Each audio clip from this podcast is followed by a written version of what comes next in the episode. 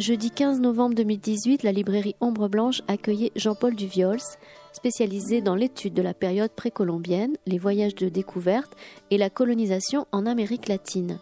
Autour de son nouvel ouvrage, Les peintures de la voix, le monde aztèque en images, publié aux éditions Chandaigne.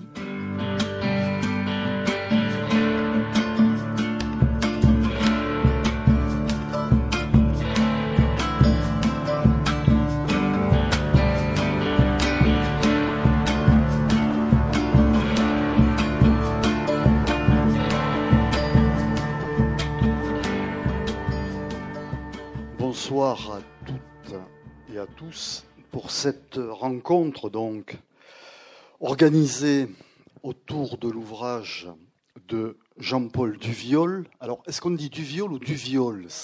Parce que hein? Il vaut mieux, puisque j'ai eu des plaisanteries qui sont. Ça vient d'un village, je vous le dis tout de suite, s'appelle Viols-le-Fort, qui est à côté de Montpellier, et j'étais donc du Viols. D'accord. Donc du chemin. Donc. Viol étant diminutif de Jean-Paul Duviols. Donc euh, autour de cet ouvrage, euh, édité par les éditions Chandaigne et la Maison d'Amérique latine. Ne l'oublions pas. Très bel ouvrage, je vais en reparler dans la présentation, qui donc euh, mérite, si je puis dire, mérite, nous fait faire un beau voyage en quelque sorte à travers une des civilisations, euh, je dirais, on va dire disparues, mais peut-être pas totalement. Alors, pour vous présenter, peut-être, vous êtes toulousain. Nul n'est parfait. Vous êtes euh, agrégé d'espagnol. Vous avez euh, tenu la chaire de littérature et civilisation latino-américaine à la Sorbonne. Vous êtes professeur émérite aujourd'hui. Vous êtes un spécialiste des études précolombiennes, des voyages de découverte et de la colonisation euh, en Amérique latine. Euh, vous avez donc collaboré euh, pour d'autres ouvrages avec les éditions Chandaigne et vous êtes auteur de textes notamment ou de présentations de textes relatifs au Nouveau Monde, au Mexique et à la Patagonie. Vous animez toujours et depuis pas mal d'années, tous les jeudis, à la Maison d'Amérique latine à Paris, euh, une des séances autour des publications concernant le monde sud-américain. Et je rappelle que pour les élèves qui ont eu à suer dans leur enfance autour de deux ouvrages d'espagnol, Sol et Cambios, l'auteur, c'est vous. Le coupable, c'est vous. Donc, j'ai eu plusieurs vies, vous voyez. Bon, c'est très bien. Alors, euh, pour faire une rapide, très rapide introduction, je dirais que euh, votre ouvrage euh, s'ordonne autour, d'abord le titre, La peinture de la voix, qui est une expression empruntée à Voltaire et euh, cette expression désigne les représentations euh, inclassables qui mêlent des images symboliques, des glyphes, des couleurs et des signes. Et effectivement, euh, concernant la civilisation aztèque, elle c'est significatif de cette période où nombre de chercheurs depuis le XIXe siècle s'intéressent à cette interprétation. Et c'est un ouvrage qui nous, c'est un livre d'images. Hein. C'est un livre d'images, si je puis dire, et très pédagogique en plus, euh, qui s'organise autour, euh, euh, je dirais, d'abord de textes courts et qui passent en revue toute une série de, je dirais, les codex d'abord, sur lesquels vous avez travaillé, qui nous montre aussi des pans entiers de la vie des Aztèques. Hein. On passe des calendriers au soleil, à la civilisation, au panthéon aztèque, au sacrifice. Euh, ensuite, qui fait un peu un détour euh, sur l'histoire de l'empire, de ce qu'on peut appeler un empire. Vous dites, vous êtes beaucoup plus euh, mesuré là-dessus. Vous dites, il y a davantage, il y a plus d'États autonomes que d'empires en quelque sorte, mais on y reviendra dans la discussion. Et donc, cet ouvrage nous invite, à travers toute sa richesse iconographique, euh, ce guide je le dis, didactique. Hein, c'est pas un livre, euh, je dirais, c'est pas un livre savant au sens où on l'entend parfois. Euh, c'est un véritable regard sur euh, cette civilisation riche que fut la civilisation aztèque. Je rappelle aussi que c'est un ouvrage très beau, très facile à parcourir, et je dirais que c'est un outil, c'est un outil de travail. Voilà ce que je voulais dire en introduction et nous sommes très heureux, bien évidemment, à la librairie, de vous recevoir ce soir. Alors je crois que vous nous avez prévu des images. Alors comment allons-nous commencer? Est-ce qu'on commence par les codex, par exemple? Ces images. Vous avez la parole. Merci. Merci donc de me recevoir ici, dans ma ville natale, où je n'étais pas venu depuis très longtemps, mais j'ai retrouvé. Hein, je m'y suis retrouvé assez facilement quand même. Et donc, euh, euh, je vais vous présenter à cet ouvrage. Il faut que je vous dise que ce livre était en fait le premier chapitre d'un livre. Voilà. Ça s'appelait Images du Mexique et c'était en chapitre 1 sur les codex mexicains. Je vais vous dire ce que c'est qu'un codex. Et il y avait ensuite d'autres chapitres sur le baroque, sur euh, les, les ex-voto, sur la révolution mexicaine. Sur... Bon, ça faisait beaucoup trop et on m'a fait comprendre que le livre reviendrait beaucoup trop cher. Et donc, je me suis contenté de développer ce premier chapitre et j'en suis ravi parce que ça m'a permis justement de donner quelque chose d'assez cohérent. Alors, ce sont les codex essentiellement. Alors, les codex, nous allons voir ce que c'est. D'abord, cette carte que je commente très vite, hein, c'est la carte qui, vous, qui indique la situation euh, des populations euh, au Mexique, l'actuel Mexique, euh, en 1519, c'est-à-dire à, l'arrivée de Cortés. Hein, n'oubliez pas, l'an prochain, on va fêter ça, enfin fêter entre guillemets, célébrer le début de la conquête du Mexique et le premier tour du monde, enfin initié par Magellan. Voilà, 1519. Donc ici, voilà ce que comment se trouvait à peu près la péninsule, le, Mexique avec euh, la partie maya et la partie aztèque, vous voyez, qui est très différente. Le maya, nous ne nous en occupons pas. C'est un monde tellement vaste et compliqué que j'ai mis simplement un petit chapitre pour évoquer les codex mayas. C'était assez facile puisqu'il n'y en a que quatre. Voilà. Nous allons voir pourquoi il n'y en a que quatre. Bon, des codex aztèques mixtèques, c'est-à-dire la région, vous le voyez, Mixtec, Tlaxcala, Teotihuacan, toute cette zone, il y avait donc des ouvrages qui s'appelaient des codex, qu'on a appelés des codex, codices, suivant une terminologie romaine en fait. Les codex étaient des, tablettes euh, qui étaient les unes en accordéon d'une certaine manière, et nous allons voir ce que c'était. Alors ces codex, eh bien, euh, il y en a plus beaucoup. Pourquoi? Non pas parce qu'il n'y en avait pas un grand nombre, au contraire, mais les Espagnols, dans leur conquête, ont détruit la plupart de ces documents. Ils les ont détruits comme étant des œuvres diaboliques. Et donc il y a eu deux grands responsables, si on veut dire, l'évêque de Mexico, Sumárraga, qui a fait faire euh, donc brûler des, centaines et des centaines de codex, et un autre, Diego de Landa, dans le Yucatan, qui lui a fait brûler aussi presque tous les, codex, mais qui est le premier à avoir écrit quelque chose sur les Mayas et sur l'écriture maya. Vous voyez, euh, c'est quelque chose de très paradoxal. C'est la base de, la connaissance de l'écriture maya, on la lui doit. Bon. Donc, ici, nous ne nous occupons pas de la péninsule du Yucatan, des Mayas, et regardons cette partie avec les codex qui ont été écrits, enfin peints. Alors, nous allons voir de quoi il s'agit. Voilà un codex. Voilà un codex tel qu'il se présente actuellement. Un de ceux qui ont été sauvés de la destruction. D'accord? Alors, ce sont des, euh, des livres, en fait, oui, euh, peints, euh, dessinés en accordéon, avec les deux côtés peints. Hmm? Leur lecture ne se fait pas comme la nôtre, sinon à l'inverse. C'est-à-dire que, non pas comme les Arabes non plus, mais c'est en partant du bas, en allant vers la gauche, et on continue. On fait l'inverse de ce que nous faisons. Exactement. Alors, c'est important parce que sinon, il y a certaines choses qu'on ne comprend pas, évidemment. Hein. Enfin, qu'on ne comprend pas. On ne comprend pas euh, pourquoi on vous, on vous cite quelque chose après une autre alors qu'on ne le voit pas. Donc ici, voilà le codex. Ça, c'est un codex célèbre, c'est le codex Borgia. Alors, il s'appelle Borgia. C'est un groupe de codex.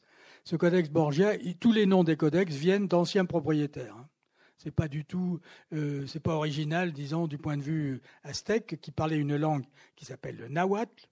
Et le nahuatl est une langue parlée actuellement au Mexique par 1 500 000 personnes au moins, celle que parlaient donc Moctezuma, Cuauhtémoc, etc., tous les, tous les Aztèques, les derniers Aztèques. Donc ici, ce codex Borgia est un de ceux qui ont été le mieux étudiés, le plus étudié. Il a été étudié par un Allemand qui s'appelait Zeller, extraordinaire grâce à lui, on sait beaucoup de choses. Hein. et donc, euh, on ne peut pas lire ceci comme un livre. Voilà, ça c'est la première chose. Ce n'est pas une lecture, c'est une mémorisation, une évocation. Euh, les grands prêtres qui lisaient cela s'inspiraient et à partir de là, ils faisaient des commentaires. Alors, qui est-ce qui peignait ça? Des spécialistes qui étaient des tlacuilos, des peintres de codex, qui étaient très bien considérés. Et on retrouve certains codex de la même main, pratiquement aussi. Alors donc, il y a ce codex se présente de cette manière, les autres aussi à peu près, mais pas tous. Sur quel support? Du papier euh, fait avec de l'écorce de figuier, ou bien avec de l'écorce de maguey, et certains euh, d'autres plantes encore, mais en gros, c'est plutôt cela. Et il y a aussi des supports qui sont des pots d'animaux, surtout de euh, cervidés. Voilà. Donc, euh, ces codex, il va y en avoir une vingtaine qui sont pré-hispaniques, qui n'ont rien à voir donc avec le monde occidental. Et c'est là que c'est fascinant. Parce qu'après arriveront les Espagnols, et surtout un prêtre qui s'appelle Sahagún, qui va étudier, faire venir des Indiens avec un, procédé d'étude, de recherche exemplaire pour qu'ils se rappellent du monde aztèque et qu'ils rappellent les données du monde aztèque, il va faire un livre qui est connu sous le nom de Codex de Florence, car il se trouve à Florence tout simplement, et qui est trois gros volumes avec le texte en, en espagnol et en face en nahuatl et avec des images. Mais ces images sont évidemment presque européennes. Ne sont pas européennes, mais presque. C'est-à-dire ça a été contaminé d'une certaine manière par l'apport européen. Entre autres, euh, il y a parfois, on commence à voir de la perspective. Alors que tous ces dessins, nous allons le voir, sont sans perspective. Les personnages sont aussi euh, de profil, essentiellement. Ça ressemble un petit peu à l'Égypte. Il n'y a aucun doute. Et beaucoup de personnes ont parlé de l'Égypte. Et en sont allés même plus loin. Vous voyez ce que je veux dire hein, Que c'était des Égyptiens, bon, etc. Bon, alors, n'oublions pas une chose, c'est que les Aztèques, c'est 1321 1421. C'est deux siècles. Et c'est deux siècles juste avant l'arrivée des Espagnols. C'est exactement contemporain des Incas. Exactement. Ça a été la même chose aussi. Ce sont donc des résultats de civilisation. Les Aztèques sont héritiers des Toltecs, eux-mêmes étaient héritiers des Olmecs, etc. Donc ce sont des civilisations qui se sont échelonnées depuis 3000 ans, presque. Bon, on exagère parce que, mais disons 1000 ans, qui se sont échelonnés sur ce territoire et dont les Aztèques étaient les derniers à bénéficier. Ce ne sont pas d'ailleurs les plus raffinés, hein, forcément. Hein. C'est un peu les Romains par rapport aux Grecs. un petit peu, on a fait un peu cette comparaison aussi. Bien. Donc, voilà un codex type. Euh, là, un dessin fait au XVIe siècle par un moine Muñoz Camargo qui va dénoncer finalement la destruction de tous ces objets. C'est, un dessin du XVIe siècle. Euh, alors, qu'est-ce que c'est?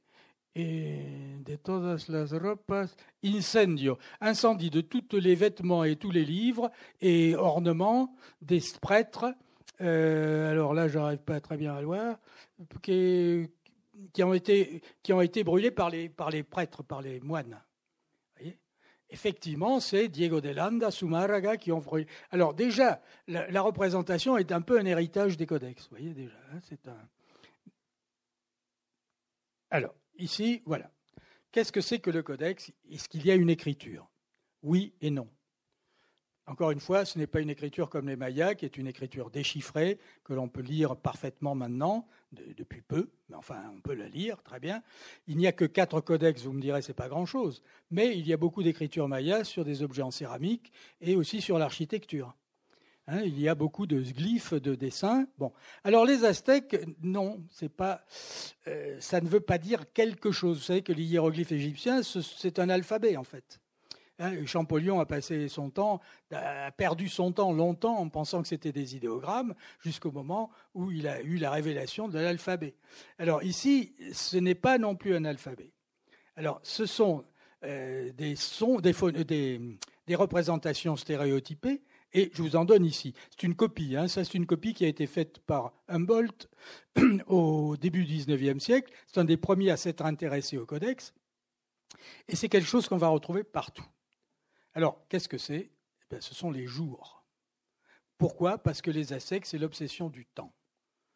Et dans tous ces codex, ce sont des calendriers, essentiellement, pas, tous, mais presque, et des calendriers divinatoires, des tonalamatl. Alors, ces calendriers divinatoires permettaient aux prêtres, justement, d'avoir des références pour pouvoir parler d'un dieu ou d'un événement, etc. Et donc, pour pouvoir. C'est presque un prêche qui se faisait. Mais c'était une école. C'était le Calmecac, qui était une école supérieure, disons, de formation. Voilà. Alors ici, ce sont les jours. Alors comme je vous l'ai dit, ça se lit de bas en bas vers la gauche et on continue jusqu'en haut. Alors ces jours, il y en a 20. Et il y a 20 treizaines, c'est-à-dire il y a 13 fois 20 jours. Vous me direz, ça ne fait que 260. Mais ça, c'est le calendrier sacré calendrier, qui va être utilisé par les prêtres. Mais parallèlement, il y a un calendrier astronomique. Et le calendrier astronomique fait 360 jours plus 5, et probablement plus tous les 4 ans un jour de plus. Donc, la même erreur, si on peut dire, que les Européens jusqu'au calendrier grégorien, hein, c'est-à-dire l'année bissextile, sans correction, mais enfin, c'était cela. Donc, ici, c'est ce que l'on va retrouver dans tous les codex. Les jours ont des noms particuliers et sont évoqués par des stéréotypes. Et vous avez, si vous partez en bas à droite, le crocodile, enfin le caïman, le vent et Écacle. C'est une représentation du dieu du vent qui est en même temps Quetzalcoatl, car c'est très complexe, nous allons voir sur la mythologie aztèque, c'est que les dieux sont en général, ont des jumeaux en général, sont doubles. Donc ce Hécatl, c'est le dieu du vent, c'est en même temps le dieu de la civilisation, c'est Quetzalcoatl, c'est celui qui va être que Cortés, euh, ils vont penser que Cortés représentait Quetzalcoatl, que c'était son retour, parce que ce dieu avait été chassé par un autre dieu dans la mythologie, et il devait revenir. Et il devait revenir, il n'y avait qu'une solution, c'était 1479 ou 1519. 1519, c'est l'arrivée de Cortés. Voilà. Alors c'était le Topitzlin, Quetzalcoatl, c'est-à-dire Acatl, c'est un autre nom de jour, il est arrivé à un autre jour, voyez. Donc tout était rythmé par le calendrier.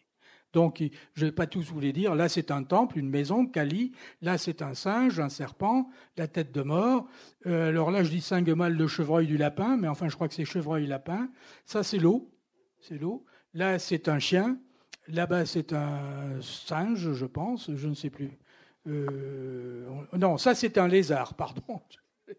Bon, hein, c'était un lézard. Là-bas, c'est un singe. Ensuite, c'est de l'eau. Ensuite, c'est non, non, ce n'est plus de l'eau. Euh, c'est de l'herbe, c'est de l'herbe tressée. Ensuite, c'est des roseaux. voilà. Bon, je vais arrêter parce que je ne sais pas tout finalement. En haut, Olin, c'est le mouvement. Le silex, qui est celui du sacrifice humain. Et en fait, à la fin, c'est une fleur. Voilà. Ici, il y a le vautour et l'aigle. Donc ces jours, on va les retrouver partout. Partout, ils vont rythmer tous les dessins des codex. Voyez Alors là, évidemment, une, chose aussi intéressante, c'est que on ne sait pas vraiment déchiffrer. On sait en gros de quoi il s'agit chaque fois. Mais en gros. Hein. et puis quand on ne sait pas très bien, ben on passe. Hein. Vous voyez dans les lectures de ces, de ces textes. Bon, mais vous voyez une chose aussi, c'est que les Aztèques, enfin les Tlacuilos, les peintres, avaient horreur du vide. Hein. tout est plein à craquer c'est plein à craquer. Ils utilisaient le papier, disons. C'était vraiment le papier à mater, donc fait avec du. Alors ici, c'est un codex qui est le codex Cospi, qui est un codex aussi préhispanique, euh, qui euh, pendant longtemps on ne savait pas ce que c'était. Euh, il avait été, dans un tiroir, je ne sais où, en Italie, je crois à Bologne, et il passait pour un manuscrit chinois. Puis après, petit à petit, on a, les études ont progressé, 17e, 18e, 19e siècle, et on s'est intéressé de plus en plus au codex euh, aztèque, et maya. Alors, maya, je ne l'ai pas mis ici pour pas vous mélanger, mais il y a quatre ou cinq pages ou six pages sur les codex maya. Vous verrez, ils sont assez différents quand même. Mais, quand même, c'est une parenté. C'est une parenté lointaine, mais il y a une parenté. Voilà, l'hispanisation du dessin. Vous voyez C'est-à-dire que l'européanisation est arrivée et là, les, sigles vont avoir des dessins d'inspiration européenne. Voilà. Hein. Ça, c'est le codex de Tudela. Et en plus, vous voyez, vous voyez en bas, euh, certains restent à peu près comme ils étaient. Et en plus, il y a des commentaires écrits en espagnol. Ce qui est très précieux, évidemment, parce que ça a permis d'avancer dans les études, dans la connaissance de ces, de ces textes. Enfin, de ces textes, de ces documents peints. Alors, ici aussi, bon, j'irai assez vite, là, pour une fois, ce n'est pas un codex, c'est une représentation aussi faite par un bolt de la pierre, euh, de la pierre du soleil. Alors, cette pierre du soleil, euh, si vous allez au Mexique, c'est l'emblème le plus représenté. Euh, vous avez des porte-clés, vous avez des, c'est peint dans toutes les couleurs. C'est vraiment avec la Vierge de Guadalupe. Vous êtes sûr que vous allez revenir avec ça. Alors, qu'est-ce que c'est? C'est une pierre qui a été trouvée euh, au XVIIIe siècle près de la cathédrale de Mexico. Vous savez que la cathédrale a été bâtie l'endroit où se trouvait le grand temple et le centre culturel de Tenochtitlan. il a été exhumé.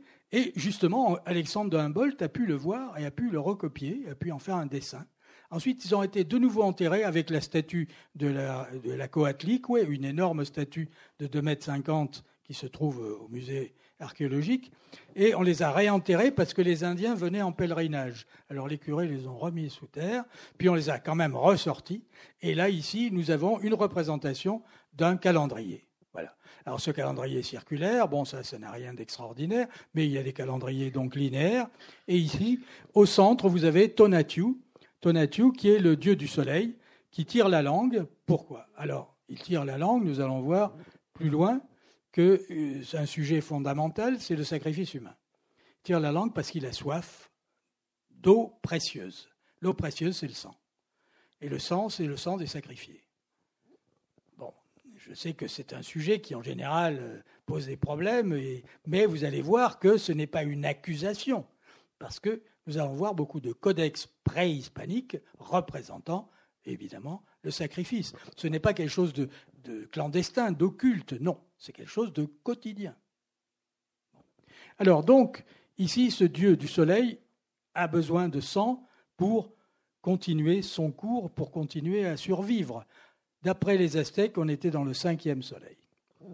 Oui, parce qu'il y a plusieurs soleils, effectivement. Voilà. Alors, en tout, j'ai calculé que ça faisait euh, une ère générale de 2000 ans, à peu près, entre les quatre soleils précédents et le cinquième. Le cinquième où nous nous trouvons, c'est le soleil all du mouvement, donc ça finirait par un gros tremblement de terre. Alors vous l'interprétez comme vous voulez, c'est pas difficile de donner ce genre de prédiction. Hein. Bon, le précédent, c'était le déluge, tout simplement. C'était le quatrième, c'est les hommes sont transformés en poissons. Celui d'avant, alors il faudrait préciser, enfin il y a là où les hommes sont transformés en singes. C'est un déluge de feu. C'est un déluge de feu, volcan, etc. Euh, et le premier, ah oui, c'était des géants, mais qui étaient trop présomptueux, alors on les a liquidés aussi. Voilà. Hein. C'était à peu près ça, hein, je crois. Oui, ça. Bon, donc euh, les quatre soleils qui ont passé, on est dans le cinquième, et ça doit être le dernier. D'où la peur que le soleil s'arrête.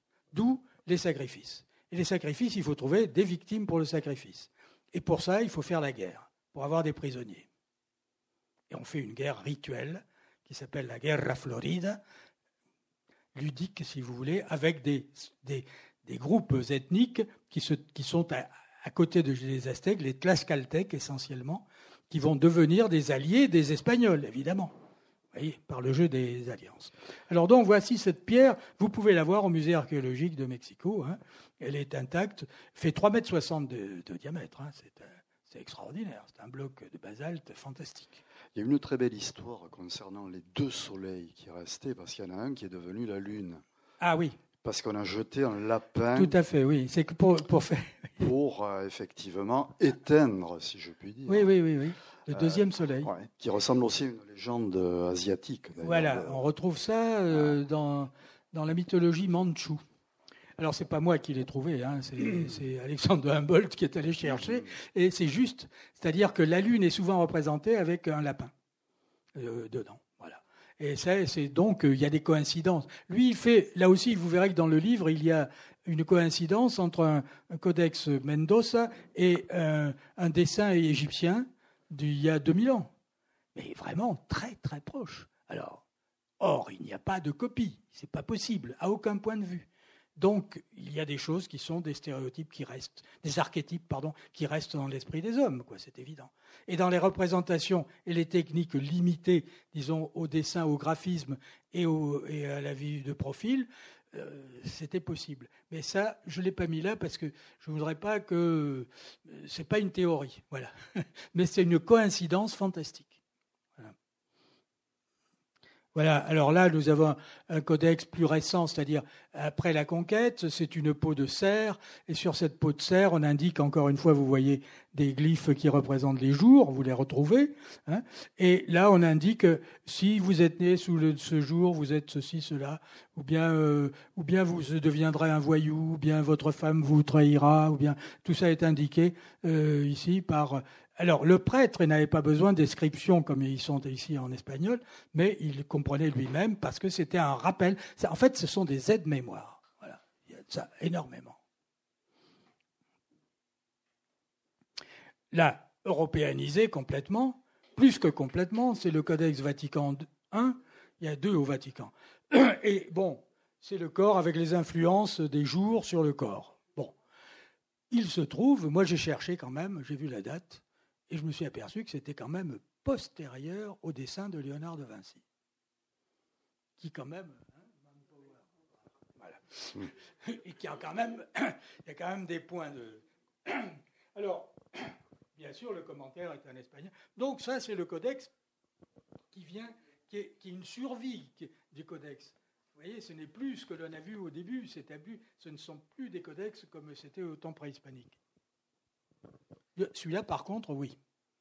Alors celui-ci, si vous êtes, euh, si on vous met ça devant les yeux, et si vous n'avez aucun moyen de, déchiffrer, vous partez en courant, parce que là. Euh, et pourtant, et pourtant, c'est le monde. C'est le monde, avec au centre le dieu du feu ancien qui est au centre de la terre, qui reçoit quatre jets de sang, qui viennent le nourrir, l'alimenter, et il y a, vous voyez, comme Il y a quatre trapèzes. C'est l'Est, euh, là c'est le Sud, donc l'Ouest et le Nord. Ce sont les quatre points cardinaux. C'est la vision du monde horizontale. Ils ont une vision du monde verticale qui est 13 ciels et 9 ou 10 euh, enfers, un peu comme dans le monde gréco-romain.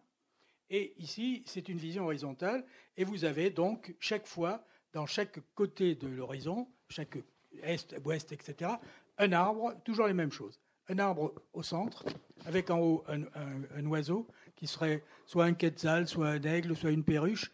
C'est l'arbre de vie qui soutient le ciel. Et de chaque côté, une divinité. Vous en avez ici, là-bas, c'est euh, le dieu de la mort, avec en face le dieu du maïs. Vous voyez, on va retrouver. Et donc le prêtre, en voyant ça, ce n'est pas écrit, bien sûr, mais en voyant ça, il va pouvoir parler. Il va pouvoir parler pendant deux heures, ne serait-ce qu'avec ceci. Alors ça, c'est le Féger Varimeyer, c'est un, des prix hispaniques qui euh, donc a été assez bien euh, décrypté. Mais enfin, encore une fois, euh, les gens ne sont pas d'accord. Hein. Il n'y a pas une solution. Bon, là, justement, ça donne un des côtés. Vous voyez à gauche le dieu de la mort, Mikantekutli, avec sur le nez un silex de sacrifice, et à droite le dieu du maïs, qui est évidemment le dieu bienfaisant, qui est associé aussi au dieu de la pluie, Tlaloc, etc. Alors ça, si, ben c'est Maya, voilà. Je voulais vous le montrer parce qu'il y a quand même une coïncidence, quoi. Hein. c'est Maya, c'est beaucoup plus ancien, beaucoup plus ancien, et vous retrouvez les arts, vous voyez les, quatre côtés, les points, cardinaux, voyez à peu près, à peu près de la même manière. Donc euh, c'est quelque chose qui était dans une culture disséminée, disons, et on s'est aperçu que les Mayas étaient allés beaucoup plus haut qu'on ne pensait. Quand on a découvert des sites Mayas à des endroits où, en principe, ils n'auraient pas dû se trouver, comme Cacachla, et où on a trouvé toute une ville Maya. Enfin, et puis maintenant, on en trouve partout. Depuis qu'on voit d'avions et qu'on peut, qu'on peut, c'est fou ce qu'on trouve dans le Yucatan. Mais là, c'était très proche du monde aztèque. Voilà. Est-ce qu'il y avait des contacts? Non. C'est peu probable. Enfin, Il y a eu des invasions, voilà. C'est-à-dire, si, il y a eu, mais avant, il y avait les invasions toltèques en pays maya les Itza, qui sont Chichen Itza. Hein. les Itza étaient, venaient de la région de Teotihuacan. Mais c'est bien avant. Encore une fois, les Aztèques, c'est 1321. Et, les, et les Mayas, c'est 900 avant, 1000 après. Et c'est quand même pas du tout pareil. C'est une culture qui est une des plus longues qui ait jamais eu, hein, celle des Mayas. Donc, euh, alors que les Aztèques, ce sont des, des, parvenus, des, ils sont tout récents. C'était probablement des brutes d'ailleurs, c'était des Cheyennes, semble-t-il. Enfin, je dis tant pis pour les Cheyennes. Hein. Enfin, c'était des gens qui venaient du nord, des Chichimecs, qui étaient des Indiens errants et qui se sont fixés dans la lagune de Tenochtitlan. Ah, pardon, celui-ci, il vaut le coup quand même.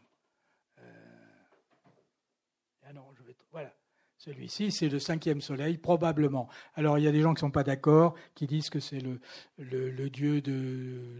Que c'est Vénus, le, soleil de Vénus aux enfers? En tout cas, extraordinaire graphisme. Et voyez le soleil représenté là par le cercle et les rayons pointu, pas du tout comme elle a l'habitude de le représenter nous. Hein. mais c'est un être qui est bras et jambes écartés, je ne sais pas si vous le voyez. Hein. voyez, les jambes sont comme ça et les bras comme ça. Et il a la tête renversée, et il y a neuf soleils, et sur chaque soleil, il y a un sacrificateur qui est la tête de Quetzalcoatl. C'est absolument hallucinant comme représentation. Le sacrifice joue un rôle important. Vous allons voir. On y va. Ah oui, oui, oui, fondamental, fondamental. Alors là, c'est Adam et Ève. Bon, euh, pas euh, hein, à peu près quoi, l'équivalent. Ils ont, ils ont sont des divinités doubles aussi. Hein, ils ont leur double. Enfin, ce sont ceux qui sont dans je ne sais quel ciel qui sont à l'origine de l'humanité. Alors ça, une représentation du soleil préhispanique. Soleil tombant, soleil noir. Et tout autour, vous avez des espèces de petits ronds, etc. Ce sont des étoiles. Alors une fois qu'on a compris, évidemment, on va les retrouver ailleurs. Mais avant qu'on ait compris qu'il s'agissait d'étoiles, personne ne l'a dit. Il a fallu que par recoupement, des gens comme du 19e, comme Edward Zeller, on dit, bah oui, ça c'est une représentation d'étoiles. Voilà. Alors il y a toujours aussi à chaque angle un, prêtre. Ici c'est probablement Tezcatlipoca, peu importe. En tout cas c'est une représentation du soleil. Et ici vous voyez comment on les a représentés dans le Codex de Florence, c'est-à-dire à, l'européenne. C'est le même, mais à l'européenne. D'ailleurs, Sahagun dit comment on le représente de nos jours. Voilà. C'est-à-dire que ce n'est plus du tout pareil. Alors là, s'il y a des choses intéressantes, le feu, mais surtout, vous voyez, des autosacrifices. Il se perce les oreilles, les genoux, les, tibias, le sexe, etc., avec des, épingles de, des, épines de magueille, tout ça pour donner. Et même, il y en a qui se traversent la langue avec, euh, bon, euh, pas de détails. Voilà. Non. Alors ici, le feu nouveau, tous les 52 ans, c'est le siècle aztèque, c'est tous les 52 ans. Et donc, tous les 52 ans, on se demande si le soleil va continuer. Donc, inutile de vous dire que là, il y a du sacrifice. Et le feu nouveau, là, ce n'est pas représenté, ça, c'est le Borbonicus. Alors, Borbonicus est le plus grand, c'est celui qui se trouve dans le Palais Bourbon, comme son nom l'indique, à Paris, à euh, l'Assemblée nationale, à la bibliothèque, et qui a été fait au moment de la conquête il n'est pas complètement préhispanique. Enfin, c'est, mais enfin, si, on peut considérer que si. Alors, il y a des commentaires. C'est donc l'incendie pour, enfin, on allume le feu nouveau, en général sur le corps d'un sacrifié.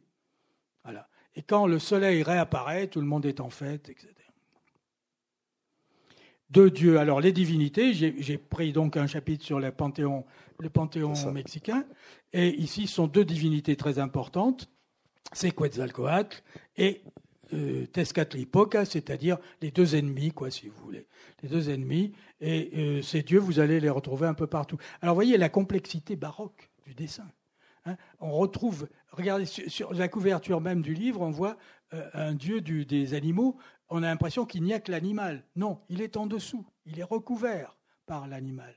Donc, c'est une complexité graphique extraordinaire. Et alors, tout, tout peut s'interpréter, mais il nous faudrait une année de cours. Ici, c'est Tezcatlipoca dans le Fégervari Meyer, qui est au centre, qui, vous voyez, tient un bras coupé. alors là aussi, c'est le bras coupé d'une femme morte en couche. Laquelle, étant morte en couche, va aller au ciel, au meilleur ciel, car il y en a plusieurs. De même que les guerriers morts au combat, qui ensuite vont se transformer en colibris c'est à la fois bon, c'est à la fois épouvantable et poétique. Euh, c'est ce qui est fascinant chez les Aztèques. C'est très raffiné et très cruel. Pour notre critère. Hein. Elles avaient de la chance d'ailleurs, les, femmes enceintes, parce qu'elles pouvaient boire de l'alcool. Ah. Ce qui est quand même assez contraire à ce qui nous est dit aujourd'hui, par exemple. Oui, parce qu'il y avait trois catégories qui pouvaient boire de l'alcool. Il y avait les gens âgés, il y avait les prêtres. Moi, il y aurait déjà beaucoup, et plusieurs années. Les femmes enceintes. Les autres, pas question. Voilà. Et ça pouvait être puni très, très, très sévèrement. Oui, oui, tout à fait. Alors, l'alcool, inutile de vous dire que ce n'est pas un alcool très fort. Hein. Ah. C'est du pulque. Alors, le pulque, c'est du jus de gave, hein, vous voyez, qui est fermenté. C'est-à-dire, c'est une bière, en fait. Ça va pas plus loin. C'est 7-8 degrés à tout casser. Et il n'y a pas de distillation, disons. La distillation donne tequila ou mezcal, mais ça, c'est venu avec euh, les Européens. Donc ici, c'est une. Alors il tient des dards, vous voyez, d'autres mains. À son pied, c'est un miroir fumant. Il s'appelle comme ça, Tezcatlipoca, c'est ce que ça veut dire. C'est d'une complexité, évidemment. Il faut s'y accrocher, hein, petit à petit. Mais vous verrez que ça vaut la peine. Voilà, alors voici celui qui est sur la couverture, c'est le dieu des animaux. Donc, euh, Teposotoyot, je ne me rappelle plus exactement. Euh, Tepelo, ah ben il est indiqué, voilà, tout en haut. Et il a, euh, vous voyez, c'est un homme qui est couvert d'une peau. Alors de même qu'il y avait des guerriers jaguars et des guerriers aigles. C'était, si vous voulez, les guerriers les, meilleurs du monde aztèque. Hein? Il y avait deux groupes, en fait. Je vais aller un peu plus vite. Alors, dans les divinités, il nous reste du temps, hein. oui. Dans les divinités, ici, on a Xipetotec. Alors, il a une particularité, là aussi, c'est double. C'est à la fois le dieu du printemps, du renouveau, de la renaissance, mais il est recouvert de la peau d'un sacrifié qui a été écorché, dont il se recouvre. On l'appelle Notre Seigneur l'écorché. Et vous voyez, effectivement, les bras qui pendent là, qui sont en fait des peaux d'écorché, qu'après le sacrifice humain, la plupart du temps, on écorchait la victime. Et, on se les prêtres se revêtaient de la peau de la victime pour une espèce de régénérescence. Évidemment, ça fait un effet extraordinaire. Et les Espagnols qui ont pu voir ça pensaient que Cortés, il est resté pendant 15, 15 jours à 3 semaines, en voyant la ville intacte, tout se passait, tout le monde euh, était gentil avec lui. Euh, il était entré dans le palais d'Axayakat, du père de Moctezuma. Il a pu décrire ce qu'était Tenochtitlan, et c'est une description prodigieuse. Il dit que Séville à côté, c'est rien du tout, que c'est magnifique, que tout est organisé, qu'il y a une description d'une civilisation de pointe, tout à fait. Et donc, en même temps, il voit ces sacrifices épouvantables avec les, prêtres dansant recouverts de la peau des condamnés, les odeurs de sang, enfin, etc. N'oublions pas que quand même, c'est 1519, c'est juste avant les guerres de religion, et que, bon, on n'était pas tellement choqués quand même. Hein. Sauf ils ont été choqués quand les derniers de l'arrière-garde de la Noche Triste ont été sacrifiés sur les... et qu'ils les entendaient, et qui sentaient le sang. Tlaloc, dieu de la pluie, très important bien sûr. Alors ça c'est l'eau, hein, la représentation de l'eau. Voilà, c'est un flux bleu, hein, bleu que l'on retrouve un peu partout. Et en face, il y a Quetzalcoatl, qui, bon, qui est toujours. Alors, non, non, c'est Tlaloc, et en face, ben oui, c'est deux représentations de Tlaloc. On le voit avec un visage qui est euh, félinisé, avec, euh, on, le reconnaît au bout d'un certain temps. Voilà. Ici, il a été repris dans un codex beaucoup plus récent, vous le voyez, tout à fait européen. Euh, c'est le Ixisotchitl, et vous voyez qu'il y a les, jambes sont européennes complètement, et le visage, c'est Tlaloc qui tient la foudre. Alors ce dessin, ça se trouve à la Bibliothèque nationale, c'est un codex, ça a été utilisé pour des, costumes de théâtre et d'opéra au XVIIIe siècle. Là, une scène euh, qui, pour une fois, la divinité est de face. Et justement, c'est un des arguments pour dire que le Borbonicus n'est peut-être pas tout à fait préhispanique. Alors, donc, ici, c'est la déesse qui est de l'accouchement, de la vie, Sainte laquelle elle-même est recouverte d'une peau. Vous le voyez comme Kipetotec. Vous voyez les mains qui retombent là. Elle est recouverte. Et elle accouche du dieu du maïs, Senteotl. Vous voyez, entre les jambes, donc, Et d'autres scènes qui sont à décrire, bien sûr, entre autres le crâne transpercé, qui l'on trouvera un peu partout, d'ailleurs, euh, euh, à Tenochtitlan. Bon, alors, ce dessin, ce codex, a été repris dans, je ne l'ai pas mis parce que je voulais pas, je voulais rester dans le codex uniquement, mais il y a une fresque dans un hôpital de Mexico, faite par Diego Rivera, qui représente ça. C'est la médecine ancienne, et de l'autre côté, il y a la médecine moderne. Donc, c'est l'hôpital, je pourrais vous dire lequel c'est, mais enfin, vous le trouverez facilement. Vous cherchez Diego Rivera et vous verrez qu'il y a ceci qui est représenté, à sa manière, hein, mais enfin, il a utilisé ce dessin pour revendiquer aussi le passé aztèque. Car n'oubliez pas que dans la révolution mexicaine, c'est un des arguments aussi. C'est euh, Cortés, c'est quelqu'un qui n'existe pas. Hein. Il n'y a aucune statue de Cortés au Mexique. Il n'y a aucune rue, aucune place Cortés au Mexique. Par contre, Quetzalcoatl, euh, pardon, Cuauhtémoc, euh, tous les derniers, les derniers euh, qui se sont révoltés contre les Espagnols, pas Moctezuma, parce que Moctezuma, en fait, a été un traître. Voyez Donc, la, toponymie est très intéressante. Alors, ici, ah, ici c'est Xochiquetzalt, c'est la déesse de l'amour, etc. Et en haut, il y a, vous le voyez, un jeu de pelote. Je ne sais pas si vous voyez, c'est un I majuscule avec des, ronds chaque fois. Si vous allez à Chichen Itza ou ailleurs, vous verrez ces jeux de pelote où on devait faire passer la balle dans un cercle très, très difficile à atteindre. Et donc, il y a un dessin qui représente euh, la place euh, centrale de Tenochtitlan dans un codex où on voit un jeu de pelote. Bon, personne n'y a tellement fait attention jusqu'à il y a deux ans, en creusant, on a trouvé le jeu de pelote qui était dans le dessin. Les, chroniqueurs, d'ailleurs, expliquent oui, euh, la dextérité des, des Indiens. Ah ben, oui, euh, alors là, alors, le grand problème est de savoir si le vainqueur. Dans leur jeu. Voilà. Parce euh, il devait se servir. le dit dans un de ses textes. Ils ne devaient se servir ni de leurs mains ni de leurs pieds. Ah, les épaules, les coudes, les genoux et les hanches. C'est un truc.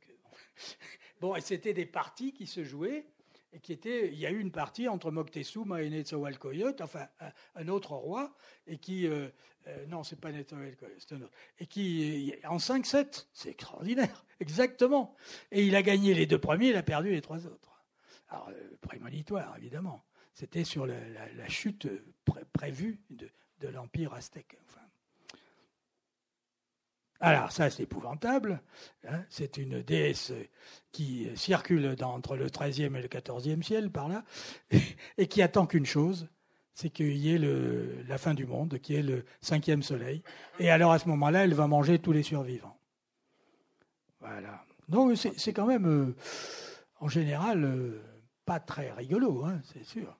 Mais enfin, voilà, les deux dieux opposés, Mikantekutli et Quetzalcoatl. Mikantekutli qui est le dieu de la mort, voyez, et Quetzalcoatl qu'on retrouve toujours avec une espèce de, bec hein, qui le représente.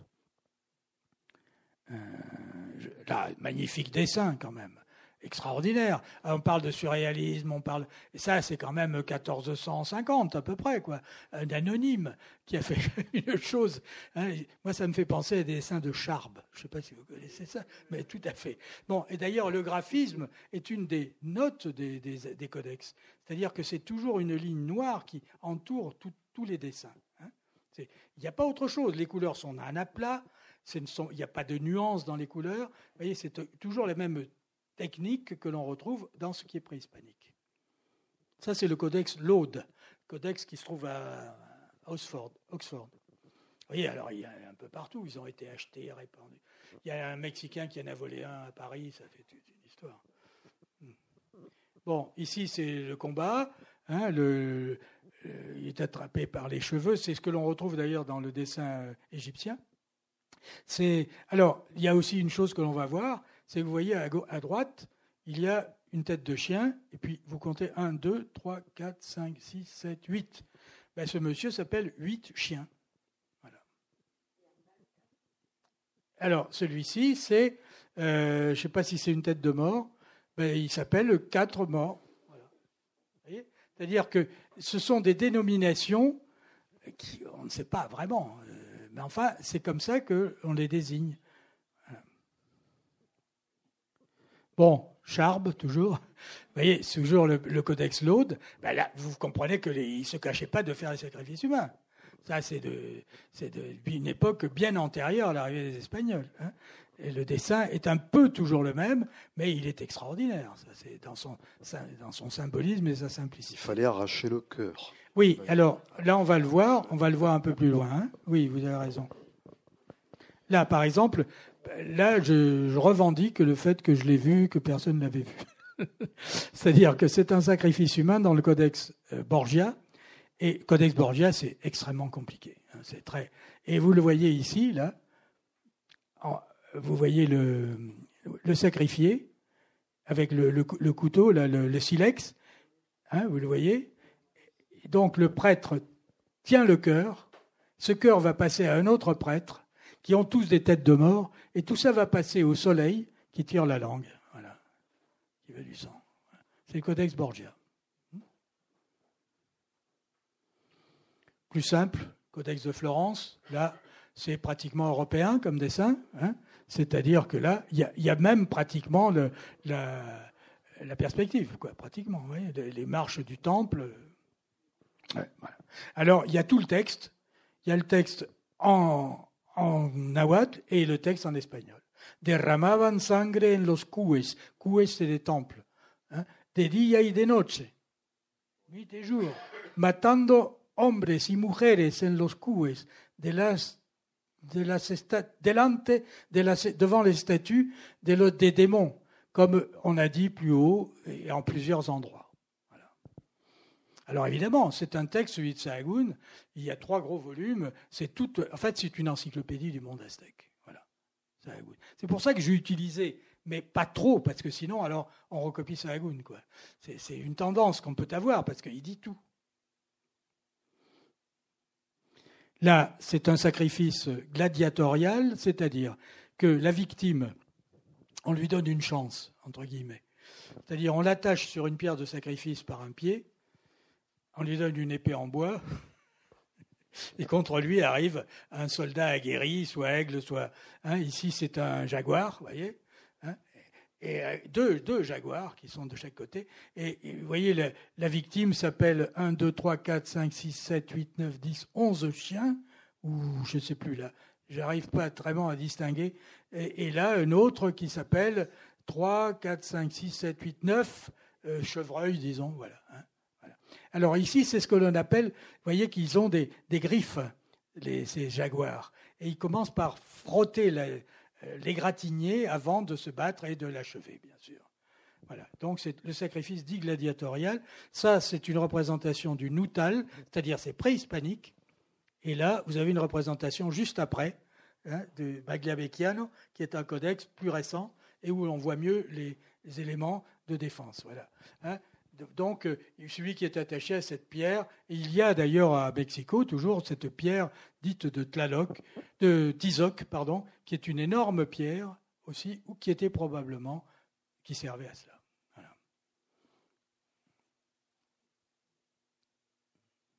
Le dieu des marchands, extraordinaire dessin aussi, qui donc porte un éventail et qui s'appelle trois euh, chiens, et qui porte un quetzal en haut. Il n'y avait pas de roue, donc pas de char, pas de charrette, et il n'y avait pas d'animaux de trait, pas de chevaux, pas de vaches, enfin pas de bœufs. Donc euh, c'est tout à fait, tout se passait pratiquement à pied. Hein. Et chez les Incas, ça a été développé davantage, où il y avait des coursiers, des gens qui couraient, qui faisaient tant de kilomètres, qui se relayaient des relais, c'était les chasquis. Bon, Dieu des marchands. Ici, c'est une scène de mariage. Bon, alors en haut, le lit conjugal. En dessous, les deux mariés tout nus que qui prennent une douche. Voyez alors, ça, ça se, voit, ça se voit quand on vous le dit, mais c'est vrai que quand on vous l'a dit, c'est évident. Et c'est ça qui fonctionne avec ces codex préhispaniques, pas pour tout, mais pour certaines choses, oui. Et c'est euh, et bien sûr, il y a toujours des prêtres des, qui donnent, qui font des offrandes. Il y a toujours. Alors, c'est une complexité qui permet au commentateur, justement, de parler. Pourquoi? Parce que lui, il retrouve ses codes, il retrouve sa mémorisation. La vie quotidienne est très encadrée, en fin de compte. Ben, elle est plus qu'encadrée. C'était un, un, régime d'un autoritarisme redoutable, ça c'est sûr. Hein. C'est ce qui faisait aussi sa force. Hein. C'est bien connu. Ça, bon, mais c'était euh, oh là là, il fallait toute l'éducation des enfants, tout était bon, l'histoire de l'alcool, etc. C'était vraiment épouvantable, oui. Ah oui. Alors ici c'est un mariage, scène de mariage. Bon, euh, ils, se, ils, se, parlent, euh, les deux, là. Il y en a un qui. Alors, ça, c'est un codex aussi préhispanique.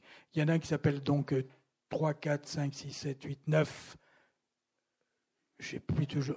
Lapin, lapin, sans doute, oui. Et l'autre, l'autre c'est 1, 2, 3, 4, 5, 6, papillon. Mais là, celle-là, on l'appelle papillon, alors qu'en fait, je pense qu'il y a une erreur, c'est, c'est herbe tressée, enfin bon pas, moi, je ne suis pas à même de trancher véritablement.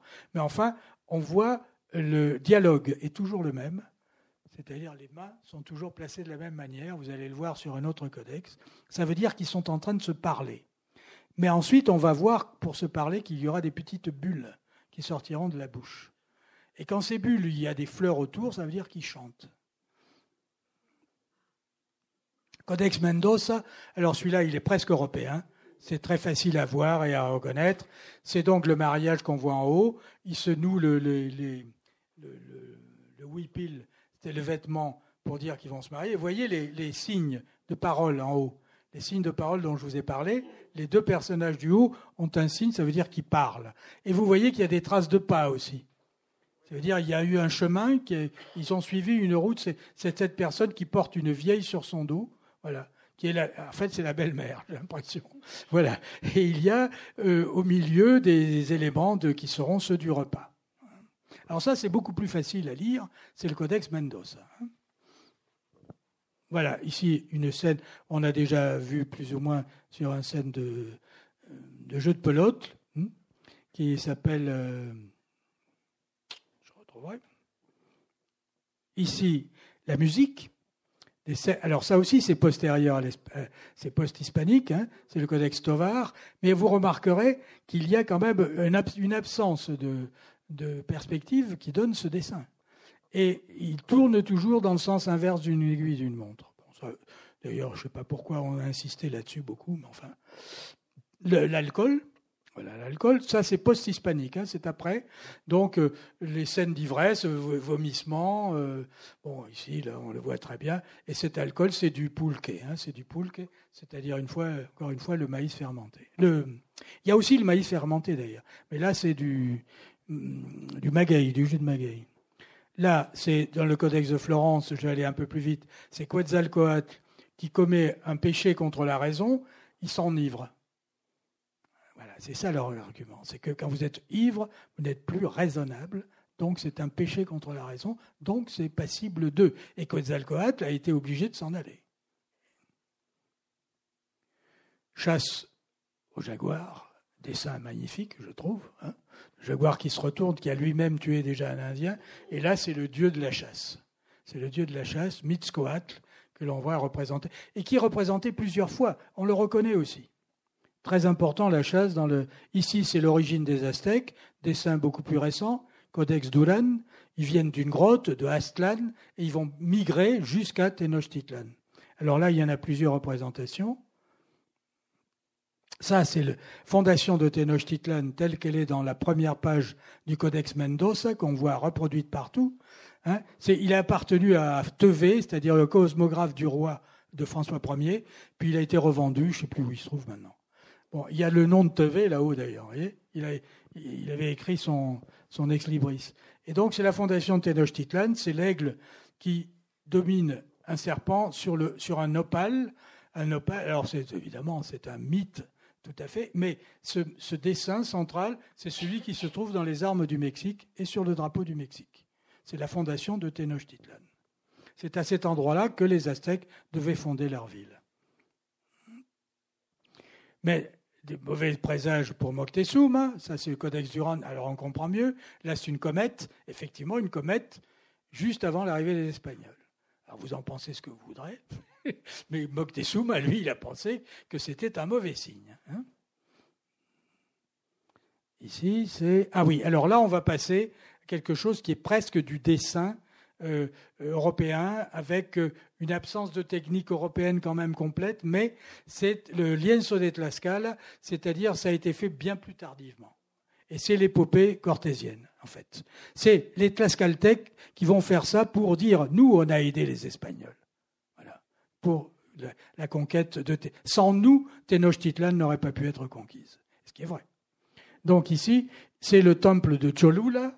Et Cholula, il y a eu un célèbre massacre à Cholula fait par Cortés qui est d'ailleurs quelque chose d'assez difficile à expliquer, en disant que c'était des traîtres qui allaient se mettre contre lui. Enfin, l'argumentation est assez vaseuse, mais enfin, il y a eu deux ou trois mille euh, massacrés. Donc, quand on parlait des Aztèques et leurs sacrifices humains, ils se trouvaient un peu en bonne compagnie, quoi. Hein. voilà. Ici, c'est le début de la Noche Triste, quand les Aztèques se rebellent contre les Espagnols. Vous avez ici un dieu, un chevalier aigle, et ici les Espagnols qui défendent, le, qui sont dans Tenochtitlan et qui sont obligés de fuir. Voilà une autre représentation de la triste. Et alors là, on voit Cortés, c'est très fréquent de le voir à cheval. Et là, évidemment, c'est un dessin post-hispanique à tout point de vue. D'abord le cheval, qui est très bien dessiné, enfin très bien, oui, et qui n'existait pas. Hein. c'est un phénomène euh, qui vient d'Europe. Hein. Là aussi, enfin un autre, sur le codex aussi de, de Tlaxcala, ou un autre, je ne sais plus lequel c'est, où on voit un soldat, c'est intéressant parce qu'on voit un soldat aztèque et un soldat espagnol qui se battent, et un, Indien qui, remonte Cortés probablement, ou un autre soldat d'une... Euh, comment il y avait des digues Tenochtitlan était entouré de digues, les Espagnols ont fui sur des digues, et il y a eu plusieurs centaines de morts, et les Tlaxcaltèques, 2500 morts, enfin, et des derniers Espagnols de l'arrière-garde ont été sacrifiés. Et ensuite, Cortés s'est refait, si on peut dire, et a réattaqué Tenochtitlan après avoir gagné une bataille à Otumba et a repris la ville de Tenochtitlan. Et là, ça a été fini, 1521. Et il a capturé Cuauhtémoc, qu'il a pendu d'ailleurs, après l'avoir fait subir des tas de supplices. Voilà. Merci beaucoup pour ce. Oui, alors oui, oui, on n'a pas épuisé le sujet, hein, si je puis dire. On pas épuisé. Alors peut-être. je ne suis pas. Avant de poursuivre, des questions peut-être. Alors il suffit de lever le doigt, si je puis dire, et je ferai circuler le micro. Quelques quelques réflexions, remarques.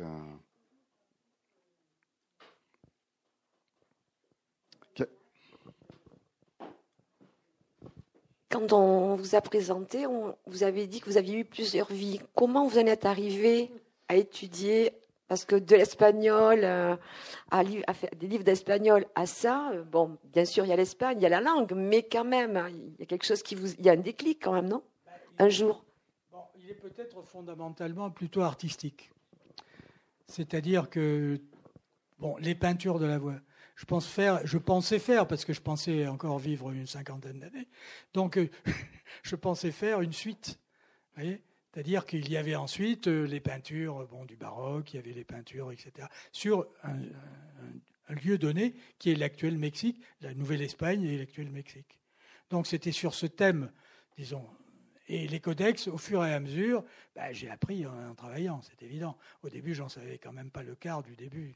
Hein. et là, je me suis aperçu d'un monde fantastique que petit à petit, je découvrais. Alors, j'ai pris beaucoup de précautions. J'ai mis donc des interprétations en général qui sont prudentes, et aussi j'ai mis beaucoup de commentaires euh, que j'ai traduits de Sahagún, de Duran, de Clavijero, car il y a des sources, bien sûr, les sources sont espagnoles. Elles sont espagnoles du XVIe siècle. Celles qui sont postérieures, bon, bah, on s'en occupe pas trop parce qu'ils ont déjà recopié. Oui, oui, bien sûr. Mais alors, il y a des textes des vaincus, il y a très peu de choses. Alors, il y a La Visión de los Vencidos, qui est un livre de Léo Portilla sur les représentations. Oui, mais enfin, c'est plutôt un lamento que, euh, voyez, sur ce qu'ils nous ont fait, sur ce Il n'y a pas véritablement euh, le, détail que l'on attendrait. Et c'est normal. C'est normal. Par exemple, chez les Incas, on est en train d'essayer de trouver des visions des vaincus. Bon, le fameux livre de Vachtel, à mon avis, c'est, très discutable parce qu'il euh, n'y a quand même pas grand-chose qui vienne de la part des Indiens, sinon des Indiens éduqués par les Espagnols, par les collèges de jésuites et autres. Voilà. Donc, euh, les collèges de caciques, tout ça. Donc, euh, c'est difficile de dire qu'il y a une vision des vaincus. Et c'est vrai que ça, écoutez, est-ce qu'il y a une vision des Gaulois? Sur l'invasion romaine Bon, moi, je, connais la guerre des Gaules de Jules César, mais je ne connais pas la guerre des Gaules de Vercingétorix. Hein. Bon, je veux dire, c'est évident que le vaincu, surtout quand technologiquement il est inférieur. Bon, ici, on ne peut pas dire qu'ils aient été vraiment inférieurs. Mais bon, je ne peux pas dire que la poudre à canon est tue, comme on l'a dit souvent, que les chevaux. Non, quand les Indiens se sont rendus compte de quoi il s'agissait, un Indien qui tirait à l'arc euh, tuait huit personnes quand un Espagnol n'en tuait qu'une en rechargeant son arquebuse. Donc, euh, c'était pas tout à fait ça. C'était pas, mais il y a eu, bon, euh, le phénomène qui devait se produire, qui s'est produit. Mais la vision des vaincus, on n'a pas grand-chose. C'est vrai. Alors, il y a des descendants, c'est-à-dire la première génération après les Aztèques qui ont été vaincus, qui parlent, qui commencent à parler, qui disent, mais qui ne disent pas des choses dont ils ont été présents, ils parlent de leurs parents. Il y a pratiquement, il y a quelques livres, mais très peu. Et c'est pas, il y a Tessosomok, il y en a plusieurs, mais il y a des gens qui sont attachés à ça par indianisme aussi. Il faut se méfier, hein. il faut se méfier parce qu'on veut à tout prix défendre le monde indien, mais il faut prendre le document tel qu'il est, il ne faut pas le faire parler plus qu'il n'a à dire. Voilà. Enfin bon. Je voulais vous remercier car quand j'ai étudié l'espagnol dans Solisombre, et alors c'est stupéfiant parce que j'aurais jamais imaginé rencontrer un jour, aujourd'hui, un des auteurs de Solisombre, l'auteur de Solisombre. Et, c'est à cause de Solisombre et de tous, tous ces textes que j'ai pu, euh, que j'ai pu étudier qu'avec Soustel, parce que c'est Soustel qui s'occupait de ça à l'époque, ah bah que je fais un mémoire de maîtrise sur l'écriture maya je suis parti euh, au Mexique, j'ai travaillé l'écriture des Mayas, et à l'époque, on n'était pas nombreux à, traduire. Il y avait les Américains et les, Soviétiques qui, avaient des ordinateurs, mais enfin, il y avait très peu. Aujourd'hui, aujourd'hui, c'est traduit. Et ça a été pour moi fantastique, un monde qui s'est ouvert. Et enfin, je voulais vous remercier. Alors, la Lune, le, lapin de la Lune. Oui, bon. Euh, j'ai eu, euh, vous devez connaître Tepoztlan. Oui, oui. Et euh, j'ai eu un jour, je vous la montrerai si jamais vous le désirez. J'ai découvert le lapin. C'est une pyramide qui est euh, dédiée à la lune. Oui, oui. Et j'ai découvert un petit lapin euh, qui est très très très ancien, que j'ai à la maison d'ailleurs, et qui est le lapin de la lune. Or, ce qui m'a, j'étais en Chine il n'y a pas très longtemps, et les Chinois voient, comme nous d'ailleurs les Occitans, un lapin dans la lune. Et et les, les, les, Chinois, ils appellent cette, cette lune, je crois, une, une, une jai, un truc comme ça. Et je prononce mal, excusez-moi. Et euh, ils voient donc un lapin qui utilise la lune comme un mortier, parce que c'est un lapin apothicaire. C'est intéressant aussi d'opérer un pont. Alors, en ce qui concerne le sacrifice, j'ai écrit un livre. Je vous le donnerai sur. Euh, quand j'étais avec Octavio Paz à Mexico, on a dû se rencontrer, on a dû se croiser à l'époque, sûrement. Et, euh, Et ça serait long à raconter. Mais j'ai découvert euh, ma théorie du sacrifice euh, dans la poésie comme acte sacrificiel à cause de, notamment, euh, Nessawat Coyote, qui supprime le, le, le, le sacrifice humain et qui dit il faut sacrifier des papillons, etc. Et là m'est venue l'idée, qui a charpenté toute ma vie de, de théoricien de l'écriture, m'est venue l'idée qu'en fait, Nessawat Coyote avait remplacé le sacrifice humain mais il avait organisé déjà le sacrifice de la parole, le sacrifice du poème. Neswalcott, qui était un très très très grand poète. Un très grand poète. Enfin, l'histoire serait longue, mais je vous remercie vraiment de nous avoir rencontrés ce soir. Je, suis très ben, ému. Je vous remercie aussi. Hein. Alors moi, j'avais une théorie que je n'ai jamais exposée sur le lapin dans la Lune, puisqu'on parle de ça. Euh, la Lune est un symbole féminin, comme tout le monde sait. C'est un symbole féminin dans toutes les mythologies pratiquement. C'est un astre qui préside aux accouchements. Euh, Lucinda chez euh, les Romains, etc. Elle marche en même temps que les marées, donc il semblerait que les accouchements soient favorisés par la lune pleine. Et le lapin symbolise la fertilité et la reproduction rapide. Alors, y a-t-il un lien? On lance ça dans la lune et puis on verra ce que ça donne. Voilà. voilà. voilà. Mais je vous remercie de votre intervention. Très bien. D'autres questions, d'autres remarques?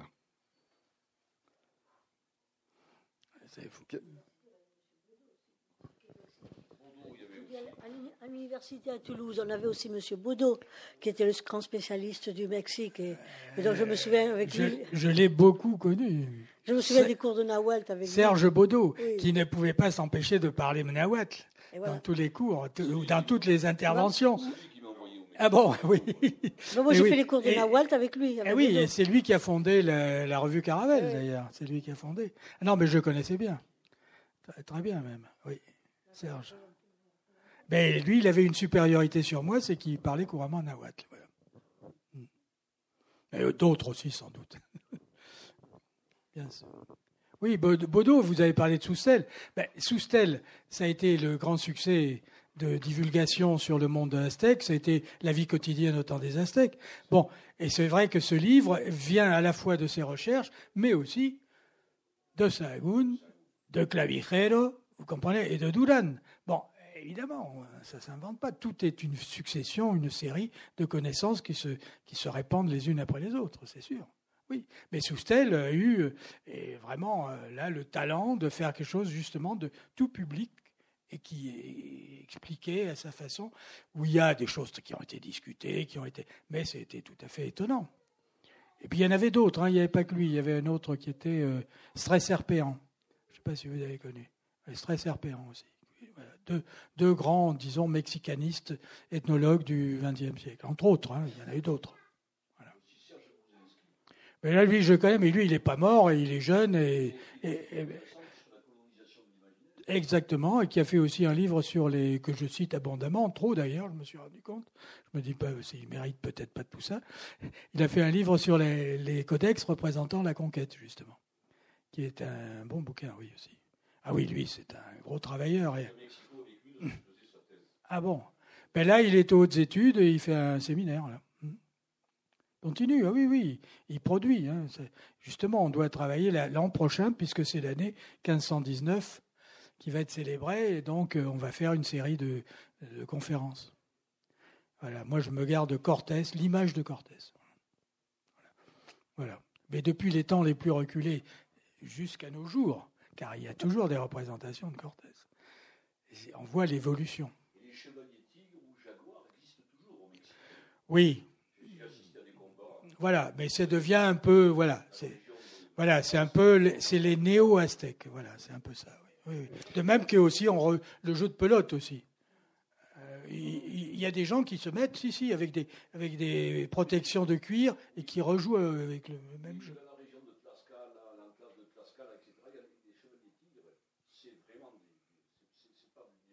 Ah bon? C'est pas le Mhm. Ah ben oui, oui, oui. C'est quelque chose de terrible. Il y a des sacrifices, ils sont bourrés d'épines. Et, chez moi-même, j'ai un masque ah. rituel de combattant jaguar. Jaguar, oui. Oui, ils appellent les tigres, mais les tigres d'Amérique, ce sont des jaguars. Justement, oui.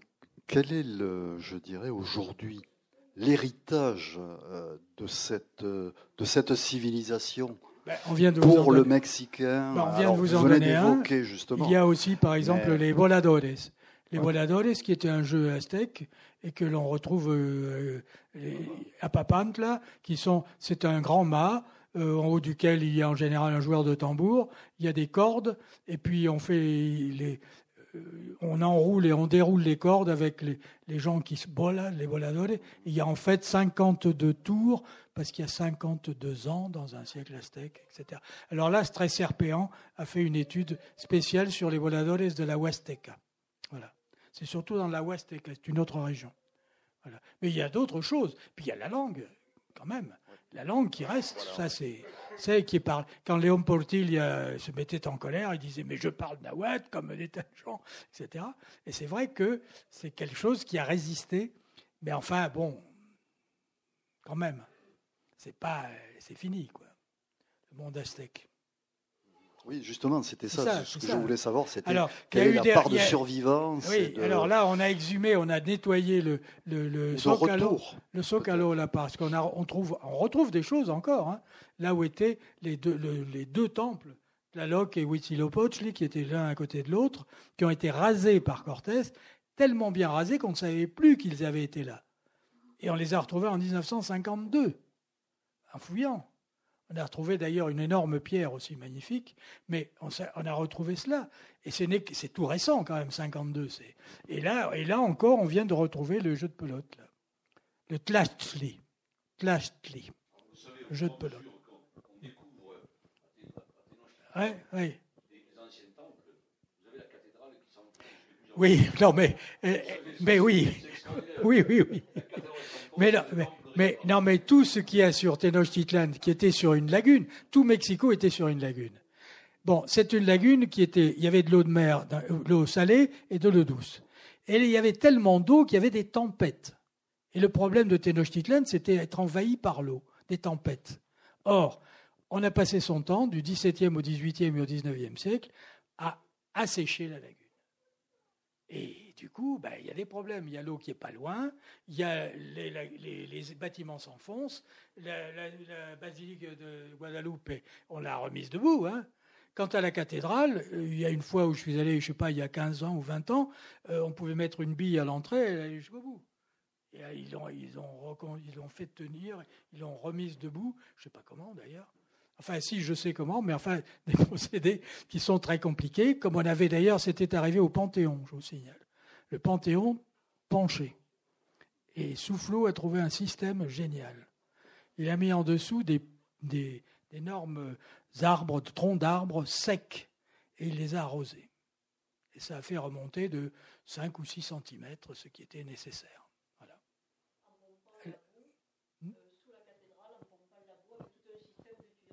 Ah oui, là-bas. Oui, oui.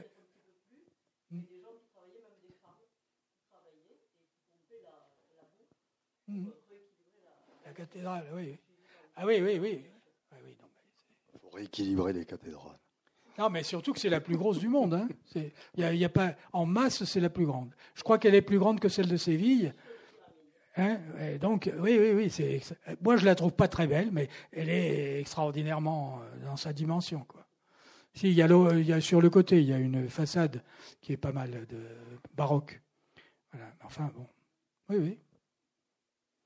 Euh, il y a aussi, euh, vous, mettez l'accent aussi dans, dans, votre ouvrage sur, au fond, la façon dont euh, ont été reçus les textes, parce que dans un premier temps, bon, je dirais presque avant Sahagoun, il faut brûler tout ça parce que c'est idolâtre, c'est bon, bref. Oui, Mépris total, puis quand même on récupère quelque peu, et tout ça, ça va jusqu'à un bolt qui va se réintéresser euh, Alors, donc, à la question et quelques Anglais qui aussi vont, euh, travailler sur ces questions. Effectivement, j'ai fait un chapitre qui, je crois, est plus original que parce qu'il fallait quand même que je marte un peu par rapport au livre existant. Donc, il y a un chapitre sur le destin de ces, de ces codex. Et ils ont été imités, utilisés pour parler du Mexique au XVIIe, au XVIIIe, au XIXe par des Européens. Et il y a Valadez d'abord, qui est un Mexicain, mais qui a publié en Italie. Ensuite, il y a euh, comment il s'appelait euh, Benaducci, qui est un Italien qui avait une grande collection et qui a fait recopier des codex, mais pas beaucoup. Et ensuite, alors, il y a eu Humboldt, qui, dans les vues des cordillères et peuples anciens de l'Amérique, a reproduit des codex. Reproduit euh, le code... Alors il s'est aperçu que le codex de Dresde, qui est un codex maya, n'était pas le même exactement que les autres. Et il a fait une analyse qui, bon, elle est incomplète. Il s'est trompé certaines fois. Il ne voit pas une naissance alors qu'il pense que c'est quelqu'un qui est pris dans un arbre. Enfin bon, des choses de ce genre. Mais c'est un des tout premiers. Et alors dans Humboldt, et puis il y avait aussi avec lui un Anglais, comme vous dites, qui s'appelait Lord Kingsborough, alors ce Lord Kingsborough, il, a fait, il était tellement fanat, des codex qu'il a envoyé, qu'il est allé à Rome, ce qu'il y avait à Rome, donc, et à Vienne, et il a fait recopier à la main, par un Italien qui s'appelait Aglio, 16 codex. Et c'est un livre de Kingsborough qui est magnifique, introuvable, inutile de vous dire, et j'ai essayé de reproduire au moins une page, c'est extraordinaire. Donc il y avait un amour pour cela, au point qu'il s'est ruiné et qu'il est mort en prison pour dette. Voilà, Lord pour, pour pouvoir publier ses codex. C'est magnifique. Mais après, bah après, on les a étudiés d'une autre manière. Mais jusque-là, c'était un mystère. Il était Robertson dans son Histoire de l'Amérique, qui est un livre très courant, Histoire de l'Amérique. Vous remarquerez qu'il y a une page de codex. Il ne fait pas de commentaires, mais il a recopié une page de codex. Voyez? Donc, c'est quelque chose qui n'est jamais, s'est jamais perdu. La collection Acluit en Angleterre, a reproduit une page du Codex Mendoza, ou plusieurs même. Voyez? Thomas Gage, enfin, il y en a plusieurs. Donc, ça ne s'est pas arrêté jusqu'à nos jours. Et maintenant, alors, on les étudie d'une façon beaucoup plus profonde. Daniel Dehouve et d'autres, ou alors là, moi, je, Hein, qui ont des interprétations extrêmement fouillées, parce qu'elles passent leur vie, ils passent leur vie sur le sujet. Voilà. Ce qui n'est pas mon cas quand même. Hein. Ça reste un livre généraliste. Voilà. Ce que je voudrais dire quand même. Voilà. Ça veut dire qu'il y a une école donc qui poursuit la recherche. Oui, oui, oui, oui, bien sûr, bien sûr. Qui est assez active. Alors c'est une école bon, de Sustel, de, de stress herpéant, etc. Oui, qui, qui, continue. Oui, oui, oui, bien sûr. Alors, il n'y en a pas des masses, mais enfin, il y en a quand même. Hein. Et alors au Mexique, il y a quand même voilà, Lopez la question que j'allais poser. Voilà, au Mexique, il y a Lopez Austin, il y a euh, Léon Portilla, il y a, euh, il y a euh, Matos Moctezuma, il y a quantité de gens qui mêlent à la fois l'étude des codex et l'archéologie, ce qui est logique. Mais enfin, les codex, finalement, c'est assez limité. C'est pour ça que je les ai pris, parce que c'est pas, ça va, on les connaît à peu près tous, on sait à peu près tout ce qu'il y a dedans. Tandis que l'archéologie, ça progresse tout le temps, tout le temps, tout le temps. Je jamais vérifié, mais dans certaines communautés indiennes, aujourd'hui toujours, ils disent qu'ils ont des Bon, ça, alors, ça, ouais, ouais, ouais, mais ça, bon. Non, en fait, non, en fait, ils font des peintures sur papier lamate et eux-mêmes. Hein, tous les dessins qu'on trouve vendus, euh, qui sont pas mal hein, d'ailleurs, il y en a qui sont très bien.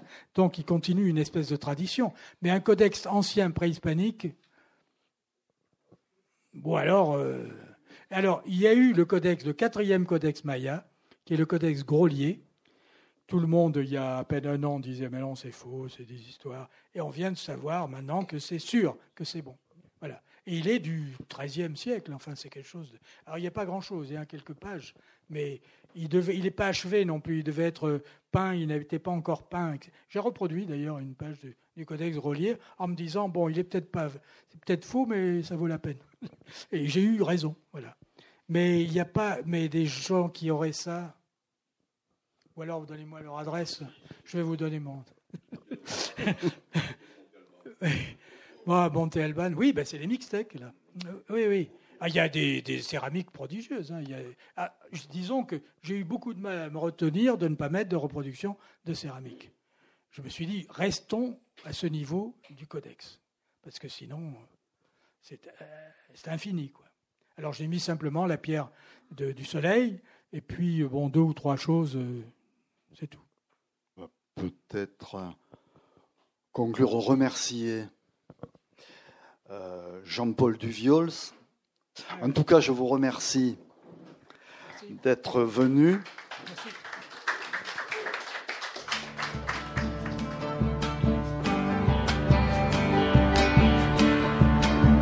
C'était Jean-Paul Duviols à la librairie Ombre Blanche, jeudi 15 novembre 2018, pour son ouvrage Les peintures de la voix, le monde aztèque en images, paru aux éditions Chandaigne. Jean-Paul Duviols a aussi publié Trois ans d'esclavage chez les Patagons, le récit de la captivité d'Auguste Gamard, 1856-1859, chez Chandaigne Éditeur, ainsi que Sur la route de Colomb et Magellan, idées reçues sur les grandes découvertes, en collaboration avec Michel Chandaigne, et paru aux éditions Le Cavalier Bleu.